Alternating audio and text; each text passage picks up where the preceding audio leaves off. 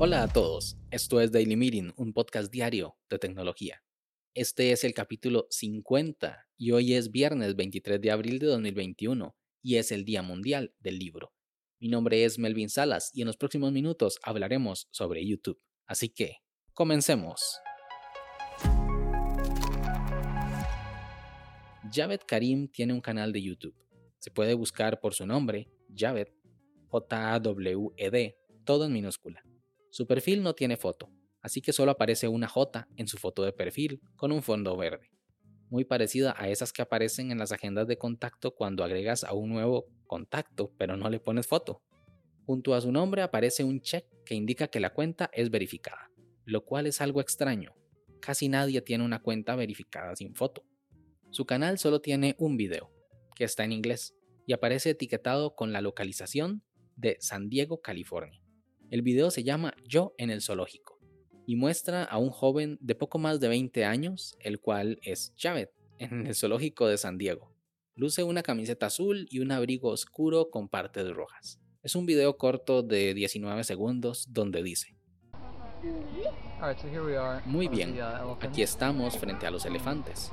Y lo bueno de estos tipos es que tienen trompas muy, muy, muy largas. Y eso es, eso es genial. Y eso es prácticamente todo lo que hay que decir. Y eso es todo, nada fuera de lo común. Solo que el video tiene 162 millones de reproducciones. Además, su canal tiene 1,8 millones de suscriptores. Y no es para menos, porque Mia de Su es el primer video subido a YouTube.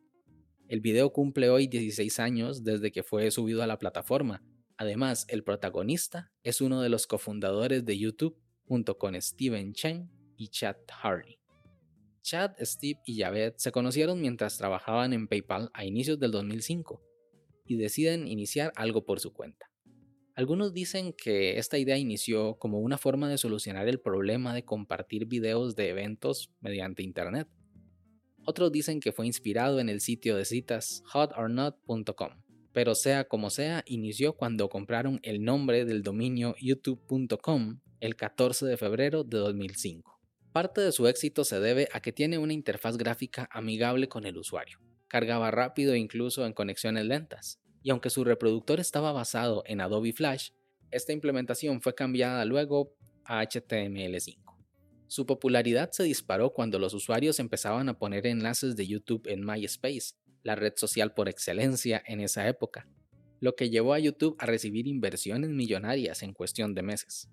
Para finales de 2005, el sitio alcanzaba picos de hasta 250 millones de visualizaciones en un solo día, y se dice, se cuenta, se rumorea que para ese punto de la historia YouTube estaba siendo un poco más conocido, por lo que un empleado de Google llamado Jeff le comenta a otro sobre la posibilidad de comprar YouTube que estima que su valor está entre 10 y 15 millones de dólares, y que sería genial comprarlos antes de que otra empresa más grande como Yahoo se hiciera con ellos.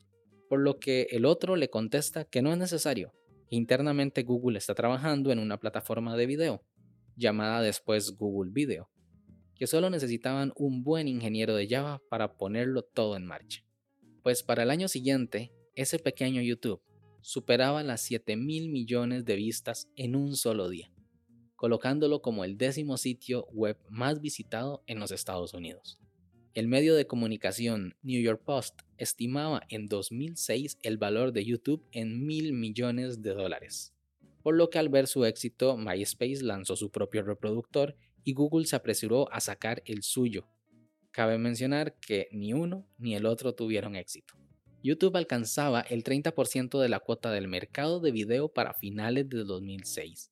En ese momento, Google llega a un acuerdo de comprar la plataforma por 1.650 millones de dólares, posiblemente unas 100 veces lo que dice el correo de los empleados de Google un año antes.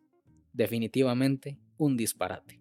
Actualmente YouTube es el segundo sitio más visitado del mundo, después de google.com, por supuesto cada minuto se suben 500 horas de video y tiene ingresos de 15 mil millones de dólares al año.